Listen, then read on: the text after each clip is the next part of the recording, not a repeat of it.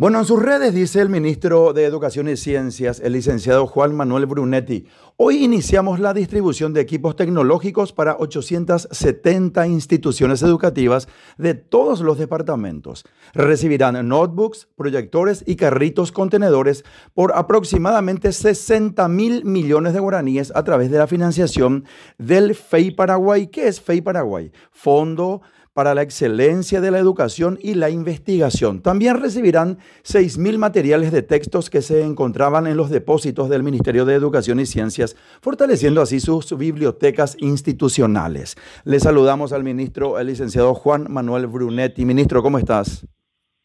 Estimado Rodolfo, Marlusi, un placer hoy estar nuevamente con, con ustedes. Hoy es un día feliz para la educación paraguaya, Rodolfo. Sin lugar a dudas, la, la inversión que está haciendo el gobierno a través del Ministerio de Educación con fondos provenientes del FEI, del Fondo de la Excelencia para la Educación y la Investigación, es sumamente importante, más aún en un escenario de pandemia. Eh, realmente en la explanada del gobierno, del, del, Palacio de Gobierno, hoy ver los camiones cargados con, con computadoras, eh, ver los carritos, los proyectores que van a beneficiar a tantos jóvenes es una luz de esperanza. Ministro, no es ninguna novedad que la educación es la plataforma y la matriz para el progreso, para el éxito y para todo absolutamente. Tenés una cartera eh, eh, realmente de muchísima importancia, una de las más importantes, sin lugar a dudas.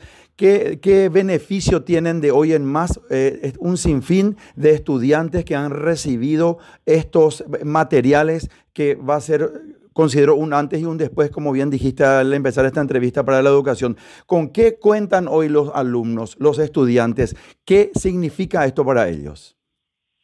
La educación, sin lugar a dudas, es la base del desarrollo de cualquier país y en escenario de pandemia eh, el acceso a la tecnología es clave para la educación. Eh, estos equipos que nosotros estamos entregando se van a distribuir en los locales escolares y con una autorización del ministerio van a ser entregados como datos a los docentes.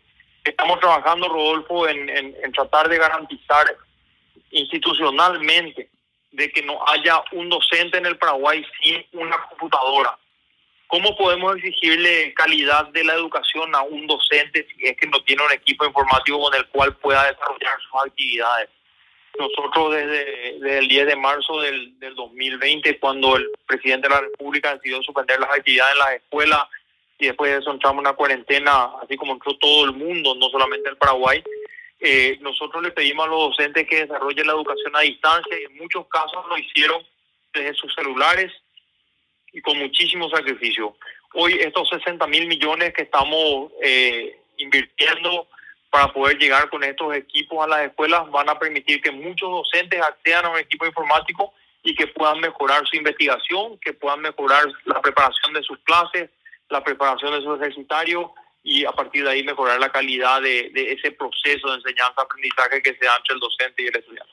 Cuando hablamos de una excelente arma para la educación como hoy día es eh, notebooks y, otros materiales tecnológicos también, podemos eh, decir que tiene que estar obviamente coordinado para que, por ejemplo, tengan internet, ¿verdad? Para que puedan gozar de ese beneficio también. ¿Eso está previsto, ministro? Nosotros estamos trabajando, lo hicimos desde MITIC en su momento y lo estamos haciendo desde el MEC para que las escuelas tengan conectividad. Pero qué sirve poner un cable de fibra óptica o una antena en la escuela si ese docente no tiene un equipo tecnológico? Es ahí la, lo importante de, de, la entrega de los equipos que, que desarrollamos hoy. Estamos trabajando para poder conectar las escuelas. Esperamos que, que tanto esos 62 millones de dólares que están en MITIC con fondos del FEI para la conexión de las escuelas, como los fondos que tenemos acá en el MEC, con el cual se están conectando escuelas, puedan ser conexiones efectivas para antes de, fin de año. Pero, pero eso estamos complementando con los equipos para bachilleratos técnicos, para bachilleratos técnicos informáticos, para educación indígena, Rodolfo, para educación permanente y para la educación escolar básica eh, realmente eh, vamos a llegar a, muchísimas instituciones con tecnología, pero también, como bien decías vos al comienzo, vamos a llegar con materiales. Estamos eh, revisando los depósitos y desempolvando muchos libros que teníamos ahí para poder liberar los depósitos que son de espacios alquilados, por un lado, dejar de pagar alquiler, pero para, principalmente para que esos libros estén en manos de los chicos que quizás en sus casas no tienen internet, quizás en sus casas no tienen una computadora y ese libro va a ser la ventana con la cual se van a conectar al mundo seguramente.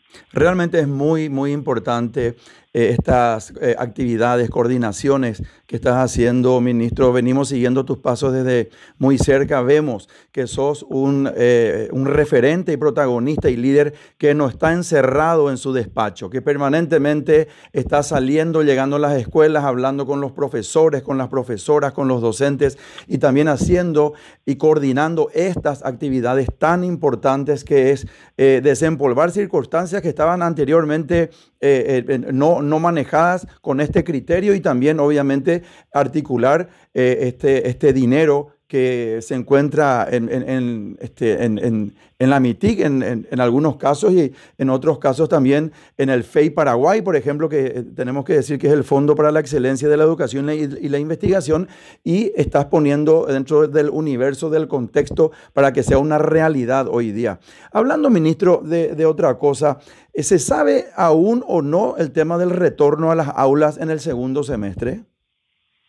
Nosotros hoy estamos con clases presenciales, Rodolfo. El, sector privado está con un alto porcentaje de presencialidad y en el sector público también tenemos clases presenciales.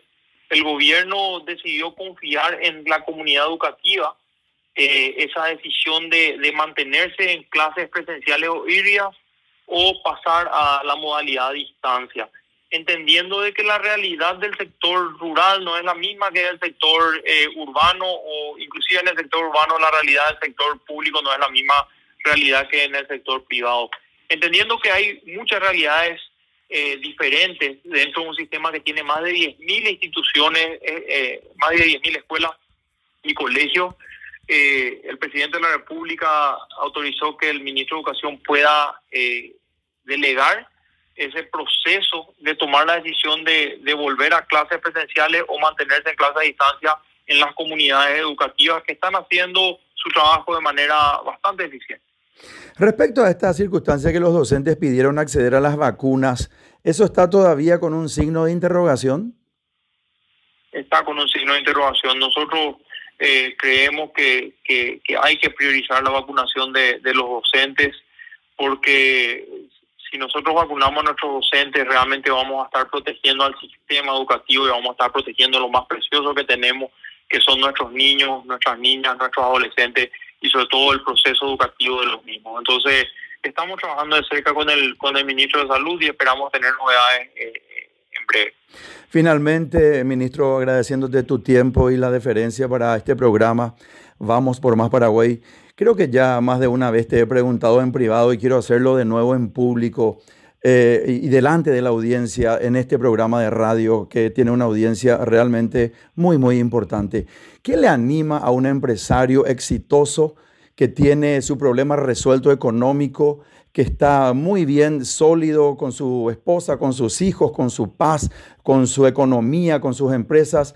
¿Qué le anima a salir de su, de su zona de confort y bajarse al, al, servicio público, donde de repente, y mucho más en esta circunstancia de pandemia, hay tantas espinas y uno está sometido a, a, a, una lupa demasiado importante? ¿Qué le anima o qué le animó y le sigue animando a Juan Manuel Brunetti a estar hoy día al frente de una cartera y no sentado en el despacho de su empresa privada?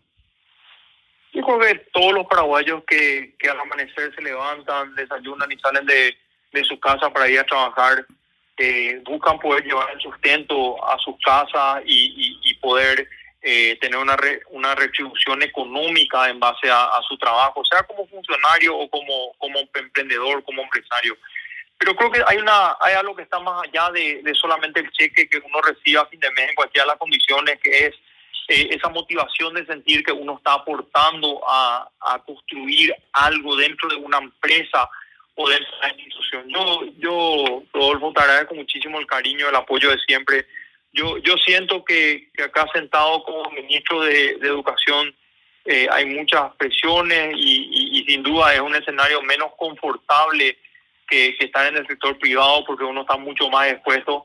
Pero yo siento que estoy aportando a mi país de acá y eso es lo que me motiva a poder estar eh, eh, hoy acá sentado como ministro de Educación tratando de, organizar un sistema eh, al cual la ciudadanía le exige calidad y sobre el cual el Paraguay tiene muchísimas expectativas.